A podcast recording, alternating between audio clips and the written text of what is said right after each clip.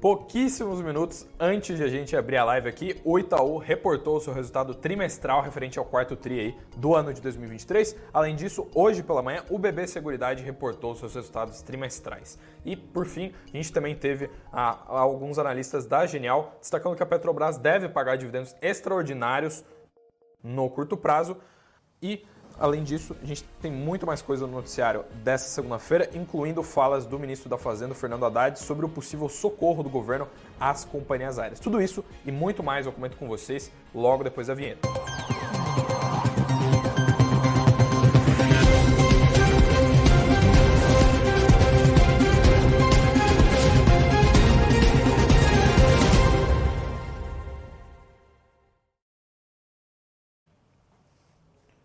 Olá, olá, uma boa noite para todos vocês que estão assistindo a live logo nesses primeiros minutinhos. Brigadão aí por todo mundo que está marcando presença aí na live das 19 horas aqui do Suno Notícias. Hoje, uma live difícil aí de resumir nos 20, entre 20 e 30 minutinhos que a gente geralmente tem aqui para comentar o noticiário, porque hoje o noticiário está gigantesco, muita coisa aconteceu, como eu acabei de falar, a gente teve o Itaú reportando o seu balanço trimestral pouquíssimos minutos antes daqui da live. Além disso, uh, eu acabei até me esquecendo de comentar aqui na, introdução de tanta notícia que a gente teve hoje, mas a gente também contou com a confirmação da fusão entre Arezo e Soma uh, e outras questões aí também, como eu comentei, uh, envolvendo a Haddad. Hoje, hoje o noticiário Tá aqui, tá? A única coisa que a gente não teve foi o boletim Focus, que foi postergado para amanhã. Mas bora falar do que interessa, bora falar de como fechou o pregão, fechou o Ibovespa nessa segunda-feira, dia 5 de fevereiro, semana pré-carnaval. E o Ibov subiu hoje. A gente viu um Ibov uh, em elevação nessa segunda-feira. O Ibov que subiu um pouquinho, subiu 0,3% e subiu bem carregado por Petrobras e pelos bancos. Grande destaque aqui para os bancos, inclusive para o Bradesco, que foi quem avançou 2%, ficou dentre as maiores altas do, do índice. Uh, e, além disso, eu destaco aqui a Petrobras, que também foi uma, uma alta relevante, né? acabou subindo meio por cento, colaborando para o índice fechar em, em, no positivo, né? no campo no azul. Né? E a Vale operando na direção contrária, a Vale que vem caindo uh, sucessivamente nesse ano de 2024, né? recuou mais um pouquinho hoje, caiu 0,86% uh, no pregão dessa segunda-feira.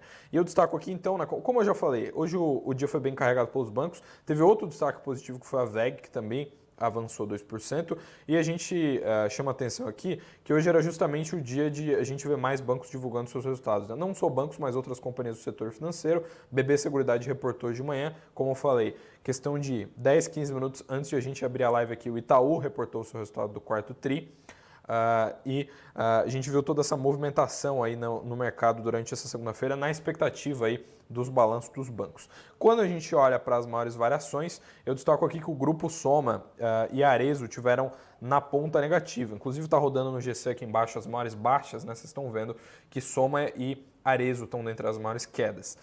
e elas, isso acontece depois de eles terem confirmado a fusão, né? Que era só rumor da imprensa até semana passada e além disso, vale destacar que as ações subiram bastante quando era rumor. Hoje elas caíram após a companhia uh, confirmar aqui. Né? A soma caiu 6,7% e a Arezo recuou 5,5%. Além disso, a gente teve na ponta negativa Cogna, que segue em derrocada desde a semana passada, hoje recuou mais 6,3%, e a Azul também recuando 6% no intradia né, no, do Ibovespa nessa segunda-feira. E eu destaco aqui que a gente operou, uh, apesar dessas quedas drásticas, né, como os bancos e uh, a Petrobras subiram e outras movers relevantes para o índice também subiram, a gente viu o índice fechar no positivo e ele fechou na contramão uh, das bolsas internacionais. Porque lá fora o Dow Jones recuou 0,7%, o S&P recuou 0,3% e a Nasdaq recuou 0,2%. Ainda num clima uh, um pouco mais pessimista, depois de na sexta-feira os Estados Unidos terem reportado os seus dados do payroll, terem mostrado uma economia forte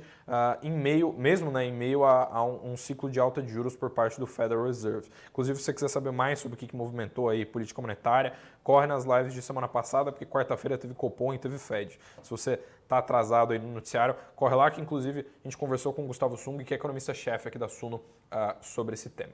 E olhando para as commodities, uh, o petróleo Brent avançou 0,9% no intradia uh, dessa segunda-feira a 78 dólares o barril, enquanto o minério de ferro lá em Dalian caiu 0,63% e fechou a 132 dólares e 43 centavos a tonelada. E olhando para o câmbio, o dólar uh, fechou em alta de 0,7% nessa segunda a R$ 4,98, cada vez mais perto aí dos R$ reais. E antes de passar aqui para a próxima notícia, que aliás é uma notícia bem breaking news aqui, né? Porque como eu falei, acabou de sair esse resultado do Itaú, eu deixo uma boa noite especial para todo mundo que está entrando nesses, na live aqui nesses primeiros cinco minutinhos. Boa noite para todo mundo que está marcando presença. Já faço aquele apelo, deixe seu boa noite aqui no chat também, deixe o seu like aqui embaixo e se inscreve no canal se você for novo aqui no Sul Notícias. Além da live das 19 horas que a gente tem todos os dias que a bolsa abre, a gente tem vários outros conteúdos, tem shorts, tem vídeos, tem entrevistas com gestores, com executivos de empresas, tudo que você precisa para ficar bem informado sobre o mercado financeiro, sobre a bolsa de valores, a gente tem aqui no nosso canal. Só se inscrever no botão aqui embaixo. E bora falar do balanço do Itaú, como eu falei, como eu comentei, né, saiu há pouquíssimos minutos. Eu, vou, eu não vou nem abrir notícias sobre isso, para vocês terem noção. Eu vou abrir direto o release, o PDF aqui do balanço trimestral do, do Itaú, que acabou de ser divulgado. Uh, está aqui na tela, o Itaú reportou um lucro líquido, né, um, um resultado recorrente, né, um lucro líquido recorrente de 9,4 bilhões de reais no acumulado do, do quarto TRI de 2023. Uh, ah, esse número ele ficou melhor do que o consenso Bloomberg esperava, né, o, o número que o consenso Bloomberg esperava para esse indicador é de 9,1 bilhões de reais, ou seja, o, o Itaú ficou cerca ali de 300 milhões de reais acima do que o consenso Bloomberg Bloomberg esperava. A gente ainda tem que ver como é que vai ser a reação do mercado uh, a isso aqui, né? Se no pregão de amanhã as ações vão subir. Mas eu já destaco aqui, como eu falei para vocês, o lucro, né? Pelo menos a última linha do balanço veio melhor do que o esperado. Além disso, Uh, o, eu destaco aqui que esse lucro representa uma alta de 22% em relação à igual etapa do ano anterior, ou seja, em relação ao quarto TRI do ano de 2022, o lucro do Itaú avançou 22%, saltou 22%. E na comparação com o trimestre imediatamente anterior, o crescimento foi ali de 4%. Uh, ah, e o, fora isso, né, o resultado ficou ali bem uh, em linha com o esperado. Né? O, o, outros consensos, né, fora o consenso Bloomberg, já previam um lucro na casa pelo menos dos 9,3 bilhões. Então tem, um, tem, um, tem uma certa semelhança ali com as as projeções do mercado. Uh, e além disso, eu chamo a atenção aqui para o ROI, né, para o retorno sobre patrimônio líquido, né, para o Return on Equity, aí, que é um indicador que é extremamente relevante para a gente olhar quando, quando o assunto são bancos, porque o ROI do Itaú ficou em 21,2%, praticamente estável em relação ao trimestre anterior, que era de 21%. 27,1%. E a margem financeira gerencial do Itaú ficou em 27,1 bilhões, representando uma alta de 8,6% em relação à igual etapa do ano anterior. Esses são os dados do balanço do Itaú, que acabou de sair, inclusive está aqui o, o, agregado do ano de 2023 também, que o resultado recorrente aqui, o lucro, eu chamo a atenção, que ficou em 34,7 bilhões. Ou seja, no acumulado do ano passado, o Itaú lucrou praticamente, quase, né, 35 bilhões de reais e o retorno sobre o patrimônio líquido médio anualizado ficou em 18,6%, enquanto o retorno recorrente sobre o patrimônio líquido médio também anualizado ficou em 19,4%. Esses são os dados que foram divulgados, como eu falei, há pouquíssimos minutos, uh, perto ali das 6h40 que o Itaú divulgou o seu resultado trimestral. A gente já traz aqui uh, de bate-pronto para todos vocês na live das 19 horas. E além disso, quem reportou seu balanço, mas muito mais cedo, foi o BB Seguridade, reportou os seus números trimestrais, inclusive antes de o mercado abrir, né? Uh, na manhã dessa segunda-feira. Está aqui a notícia que saiu lá no Suno Notícias sobre uh, o resultado do BB Seguridade, com um lucro ali de 2 bilhões de reais no quarto TRI de 2023. Uh, e com isso, né, ele ficou também acima do que o consenso Bloomberg esperava, um pouquinho acima. Né? O, o consenso esperava 1,97 bilhão de reais de lucro líquido para o BB Seguridade. E esse número que eles reportaram, de 2 bilhões de reais, mostra uma alta de 13,7% se a gente comparar com uh, igual à etapa do ano anterior. E o resultado financeiro consolidado do BB Seguridade no quarto TRI foi de 453 milhões de reais. E esse indicador em específico representou uma queda recuou ali 0,8% em relação a, ao quarto TRI de 2022. O BB Seguridade se justificou aqui sobre essa retração nesse indicador, falou que a queda é atribuída em grande parte ao aumento da alíquota efetiva de impostos da Brasil Prev, que havia sido favorecida né, no, no quarto TRI de 2022 né, por conta desse, desse benefício fiscal uh, e uh, por conta disso a base comparativa deu uma distorcida aí, por conta disso o indicador recuou. Uh, eu também destaco aqui sobre o impacto nas ações, né, porque esse resultado em si o mercado já digeriu, né, como ele foi reportado pela manhã, ao longo do dia o mercado negociou ali as ações já tendo em vista os números reportados pelo BB Seguridade e os papéis subiram 1,3% no intradia dessa segunda-feira, avançaram uh, um pouco menos de 1,5% depois de o BB Seguridade ter divulgado aí os seus resultados, os seus números trimestrais, né. Uh, e agora falando finalmente, né, passando aqui para a próxima notícia, que está no título, que eu imagino que deva estar tá, uh, atiçando a curiosidade de alguns de vocês, que é essa fusão que movimentou e movimentou muito o noticiário desde a semana passada, que é a fusão da Arezo e do Grupo Soma, duas companhias que têm uma relevância bem grande no varejo. Uh, o Grupo Soma, diga-se de passagem, inclusive no, no passado aí, agregou a Ering, né? Teve um, teve um M&A há alguns anos, né? Por isso que a Ering não está mais na bolsa, né? porque foi agregada aí pelo grupo Soma. E agora, uh, o que chama a atenção é essa fusão aqui. Ela já foi noticiada na semana passada, inclusive a gente trouxe aqui na live, na live das 19 horas, né? Foi um furo uh, de foi um furo de reportagem de bastidores em que jornalistas falaram, né, sobre esse uh, sobre essa fusão. Só que até então isso aqui era, era rumor, né? não tinha uma confirmação específica das companhias.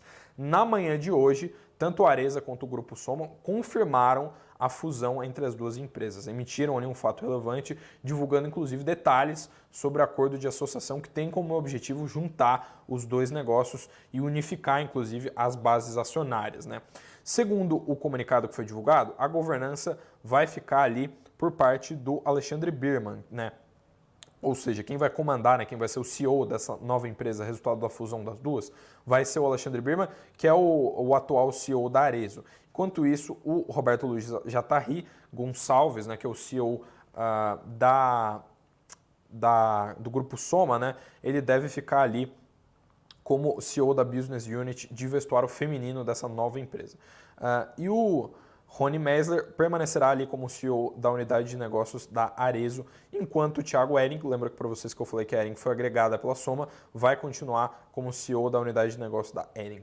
Com a implementação dessa operação, a companhia alcança um faturamento perto de 12 bilhões de reais e vai passar a comercializar calçados, bolsas, itens de moda masculina, feminina e infantil, incluindo roupas e acessórios por meio das suas 34 marcas e mais de 2 mil lojas próprias e franquias. Ou seja, elas vão criar uma nova empresa, né, resultado da sua fusão, que vai ser uma empresa gigantesca, como eu falei, quase 12, 12 bilhões de faturamento e com mais de 2 mil lojas lojas próprias e franquias. E a, a, essa nova empresa que vai ser resultado da fusão, né, ela vai incluir ali quatro verticais de negócio, né, com calçados e bolsas, vestuário, lifestyle feminino uh, e lifestyle uh, masculino. E o, o comunicado aqui, o, o, fato relevante divulgado pela companhia, destaca aqui que o surgimento acarreta grandes oportunidades de, gerar, de geração de valor adicional, tais como o desenvolvimento das categorias de calçados e bolsas nas marcas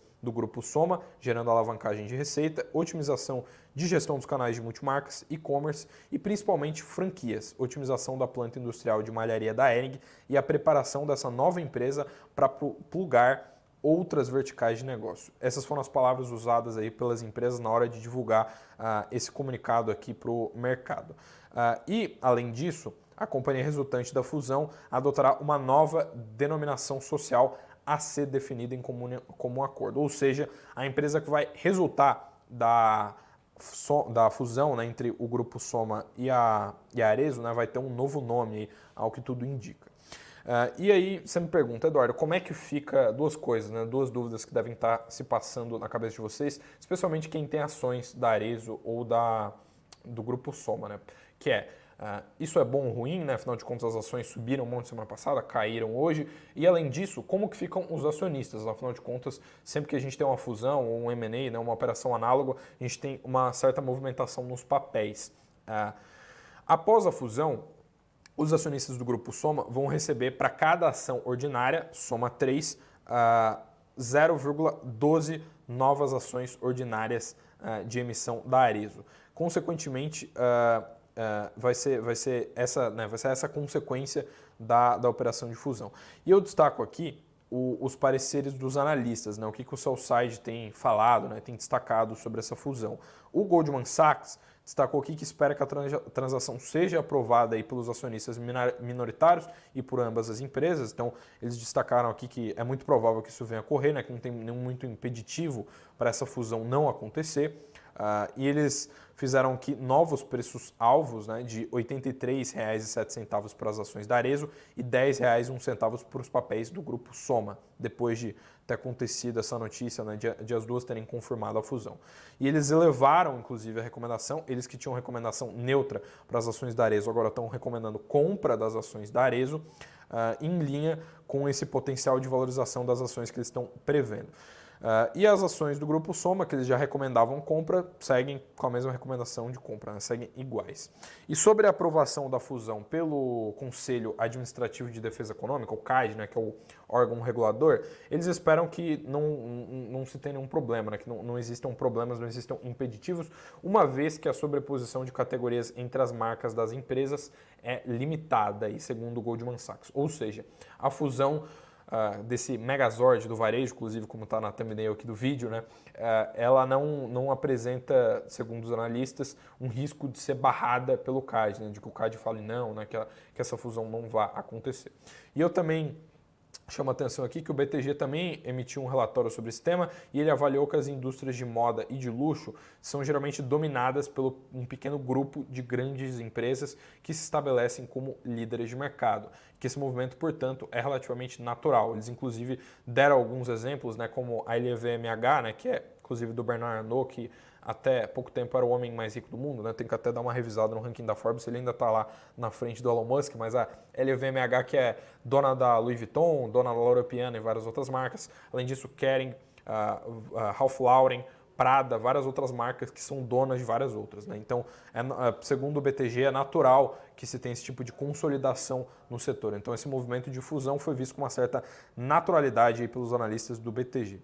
E o, o banco, né, os analistas do, do, banco também pontuam que, apesar de ser um negócio complexo e que cria um player ali com múltiplas marcas e várias culturas no segmento de vestuário, Uh, a fusão entre Arezo e Soma pode permitir a captura de sinergias em distribuição desenvolvimento de produtos, operações de franquia e produção.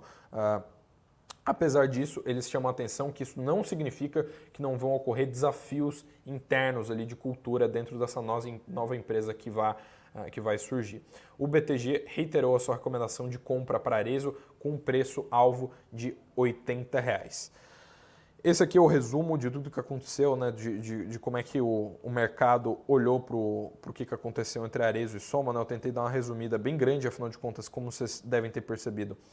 É bastante coisa, muita coisa que aconteceu nessa, nessa segunda-feira. Ah, foi agora né, que as empresas confirmaram essa fusão e, além disso, a gente teve mais relatórios de Southside, né, falando sobre o que, que, né, o que, vai acontecer né, com os papéis, qual que vai ser os futuros das empresas e como eu comentei, alguns casos, como foi o caso do Goldman Sachs, né, de analistas que até levaram o preço-alvo das ações. Uh, e agora, antes de, de ir para a próxima notícia, antes de falar aqui sobre uh, sobre, o, sobre mais, mais coisas do noticiário, inclusive notícias sobre dividendos, eu destaco aqui que tem um link especial para vocês no, na descrição desse vídeo, né, que é o link do desafio da renda extra, que é um desafio em que os nossos especialistas vão te mostrar como receber renda extra em somente 30 dias. Né? Então, são, são quatro horas de aulas ali, né, são bônus que valem mais de R$ 1.300 e os professores vão ser uh, membros aqui da Suno, né, vão ser analistas e especialistas daqui da Suno para guiar vocês. Como eu falei, são quatro horinhas só, pouca coisa, para ensinar vocês a terem renda extra em 30 dias. Só clicar no link que está na descrição, ou se não, apontar a câmera do seu celular para esse QR Code que está aqui no canto.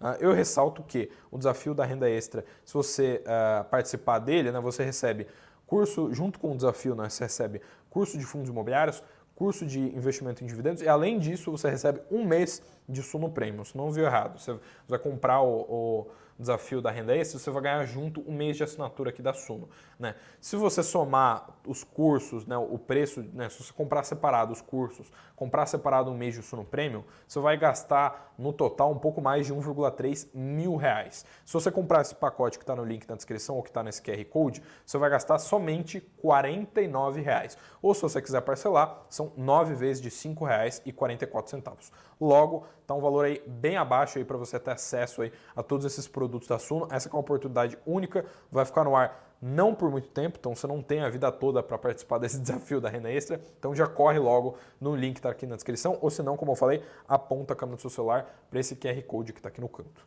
É isso, agora a gente pode retornar aqui para o noticiário, como eu falei, a gente tem essa notícia de dividendos da Petrobras ainda uh, marcando o noticiário dessa segunda-feira, que como eu falei, está agitado para caramba. A gente teve um relatório recente dos analistas da Genial Investimentos comentando que a Petrobras deve pagar dividendos extraordinários no curto prazo. Eles comentaram, né, falaram sobre esse fato num relatório da sua carteira recomendada de dividendos, que é aquele relatório em que os analistas elencam uma série de ativos uh, com base né, no, no, que eles esperam de dividendos no futuro. Né? Então, uma carteira recomendada de dividendos. Uh, as uh, né, visando isso, eles aumentaram as ações da Petrobras na carteira. Na, antigamente, né, tinha 7% de ações da Petrobras na recomendação aqui da carteira de dividendos da Genial. Eles subiram esse percentual para 12%. E no, no, relatório sobre isso, eles falaram o seguinte, abre aspas, o aumento no peso da Petrobras em nossa carteira reflete uma visão otimista sobre o potencial da empresa de pagar dividendos extraordinários de até 7 bilhões de dólares no curto prazo. Essa expectativa é suportada por um robusto fluxo de caixa livre. E além disso, chamaram a atenção aqui que com o petróleo Brent em níveis estáveis durante o trimestre, né, ficando ali entre 70 dólares e 85 dólares o barril, a Petrobras conseguiu apresentar bons níveis de vendas, com patamar de produção recorde, uh, o que aliado ali a preços elevados que eles observaram né, no petróleo, deve resultar em uma expressiva geração de caixa nesse trimestre. Uh, e só por curiosidade, né, atualmente o dividend yield da Petrobras é de 17%, segundo os dados do Status Invest, isso porque foram pagos R$ 7,31 uh, por ação preferencial da Petrobras no acumulado dos últimos meses, né, R$ 7,31 na forma de proventos para os acionistas da Petrobras. E uh, comentando aqui o, passando aqui para uma notícia que foge um pouco, não foge do mercado, né, mas uh, com, uh, bota um pezinho em Brasília, né? Porque agora é hora de falar sobre o ministro da Fazenda e sobre aquele socorro para as aéreas que a gente já vem comentando na live aqui tem um tempo. Inclusive, esse assunto, obviamente, ganhou muito mais notoriedade quando a Gol pediu recuperação judicial lá nos Estados Unidos, né? Que rolou tem pouco tempo. Uh, e o ministro da Fazenda, né, o Fernando Haddad, deu algumas declarações sobre isso uh, nessa segunda-feira. Ele comentou aqui né, que ajuda às aéreas não vai ter dinheiro do Tesouro. Essas foram as palavras do ministro Haddad. Uh, ele falou que a equipe econômica ainda está entendendo a situação atual do setor aéreo no país e que qualquer ação emergencial em benefício às empresas não vai envolver recursos do Tesouro Nacional. O Haddad falou que uh, estão fazendo ali um levantamento da situação e primeiro o Ministério da Fazenda quer esclarecer que o preço do querosene, né, que inclusive ah, foi cortado ali pela Petrobras na semana passada, caiu bastante durante o governo. Inclusive ele caiu uh, significantemente desde o começo de 2023, né? esse dado aqui que foi citado pelo Haddad está 100% correto, uh, e o preço da querosene não pode ser justificativa para um aumento de custos de passagem aérea, segundo o ministro Haddad. Ele falou aqui o seguinte, o preço do querosene caiu durante todo o período do governo do presidente Lula. Não pode ser justificativa aí para um aumento nos custos. Uh, o Haddad deu essas declarações a jornalistas logo depois de participar ali de um encontro com economistas e pesquisadores do Instituto Brasileiro de Economia da Fundação Getúlio Vargas, a FGV, esse evento que rolou lá na Zona Sul do Rio de Janeiro. E além disso, na mesma ocasião, o Haddad frisou que um eventual pacote de socorro ao setor aéreo não pode implicar em despesa primária, né? falando justamente sobre eh, essa questão aí de não tirar dinheiro do tesouro. Ele falou o seguinte, abre aspas, nós vamos entender melhor o que está acontecendo. Não existe socorro com dinheiro do tesouro. Isso não está nos nossos planos. O que está eventualmente na mesa é viabilizar uma reestruturação do setor, mas que não envolva despesa primária. Essas foram as palavras, então, do ministro da Fazenda sobre esse pacote aí que já está sendo ventilado tem, tem um tempinho, né, uh, de socorro aí para as companhias aéreas que deve rolar. Inclusive, uh, como eu falei para vocês, ganhou esse tema ganhou mais notoriedade por conta da recuperação judicial da Gol, mas a gente sabe que existe uma dificuldade ali do, do setor do governo em acertar esse pacote, porque existe esse esse grande, essa grande façanha de 2024 que é tentar zerar o déficit. Até então a meta é de zerar o déficit nesse ano, mas a esmagadora maioria do mercado acredita que o governo não vai conseguir zerar o déficit. Uh, e o que fica claro é que está tá sendo difícil equilibrar as contas públicas. Uh, logo, uh, né, fazer qualquer tipo de pacote de socorro, independente para qual setor, uh, vai demandar uma negociação árdua. A gente traz mais notícias sobre isso logo que a gente tiver. Por hora, a gente tem as novidades mais recentes que foram essas declarações do Haddad ainda nessa segunda-feira, como eu comentei com vocês.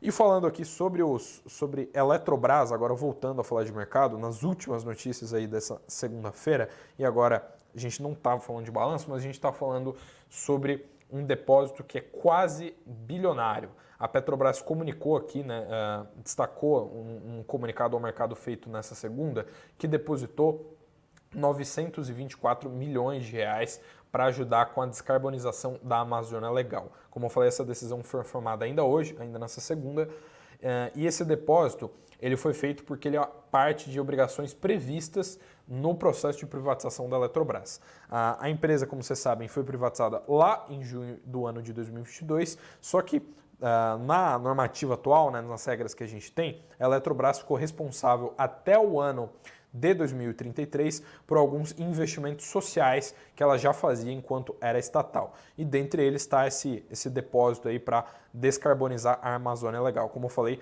quase um bilhão de reais sendo depositado aí pela Eletrobras.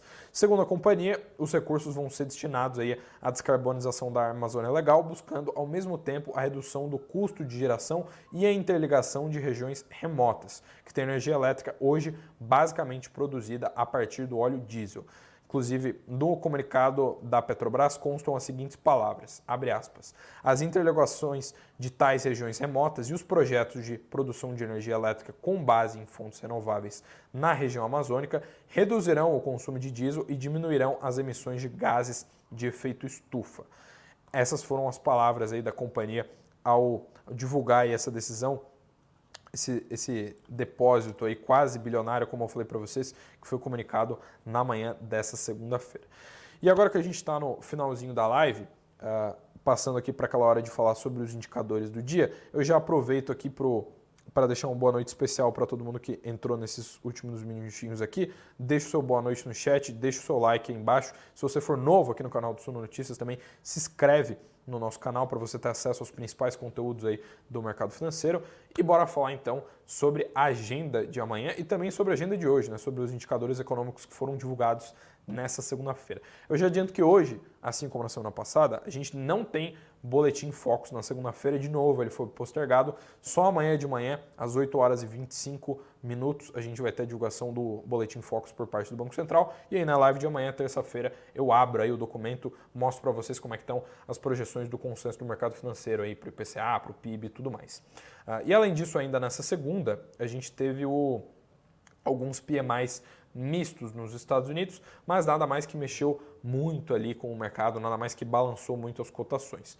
Porém, para amanhã, terça-feira, dia 6 de fevereiro, eu destaco aqui dois indicadores que vale a pena você ficar de olho aí para o mercado financeiro nacional e global. Né? O primeiro deles é do mercado doméstico, né, aqui do Brasil, que sai às 8 horas da manhã, e eu estou falando da ata do Copom, um documento aí do Banco Central que detalha a decisão de política monetária, a decisão da semana passada, no caso, né, que foi aquela decisão que cortou os juros em meio ponto percentual, já que agora a gente tem Selic aí de 11,25%. E além disso, a gente tem a divulgação dos dados de estoques de petróleo bruto semanal lá nos Estados Unidos. Esse indicador sai às 6h30 da tarde, horário que inclusive o mercado brasileiro já está fechado, né? a gente não tem a bolsa aberta por aqui nesse horário, mas vale ficar de olho aí, porque eventualmente se esse indicador descolar, a gente pode ter algum sentimento ali, algo, algo do mercado ali que mexa com a cotação do petróleo. Então é isso, essa é a agenda de terça-feira, dia 6 de fevereiro, aí, ainda dentro dessa semana pré-carnaval. E com esses 29 minutinhos de live, quase meia hora, como eu falei para vocês, hoje foi difícil falar rápido aqui, dar uma resumida boa, porque teve balanço do Itaú saindo, teve muita coisa acontecendo nessa segunda-feira, inclusive o balanço do Itaú, como eu comentei, saindo pouquinhos minutos antes de a gente abrir a live. Uh, é isso, a gente vai ficando por aqui. Brigadão aí por todo mundo que acompanhou a live, especialmente quem está aqui desde o início, desde as 19 horas, que é o nosso horário marcado aqui para a live do Suno Notícias. Peço para que vocês gentilmente Sentem o dedo no like aí embaixo para ajudar o nosso trabalho, para o YouTube entregar esse conteúdo para mais gente. Se você for novo por aqui, também se inscreve e também chama atenção de novo que a gente tem esse desafio da renda extra aí, que consegue, vai fazer né, com que os especialistas da Suno aí cheguem até você com 4 horas de aula para você gerar renda extra em 30 dias e também você tem acesso a um mês de Suno Premium, vários outros cursos que você gastaria muito mais se você fosse comprar separado. Então é uma oportunidade muito boa. Como eu falei, link na descrição e QR Code aqui no canto se você despertou o seu interesse, aí, se você ficou interessado nesse nessa oferta aqui do desafio da renda extra. Mas é isso então, muito obrigado a todos vocês que acompanharam a live, uma boa noite, bons negócios e tchau, tchau.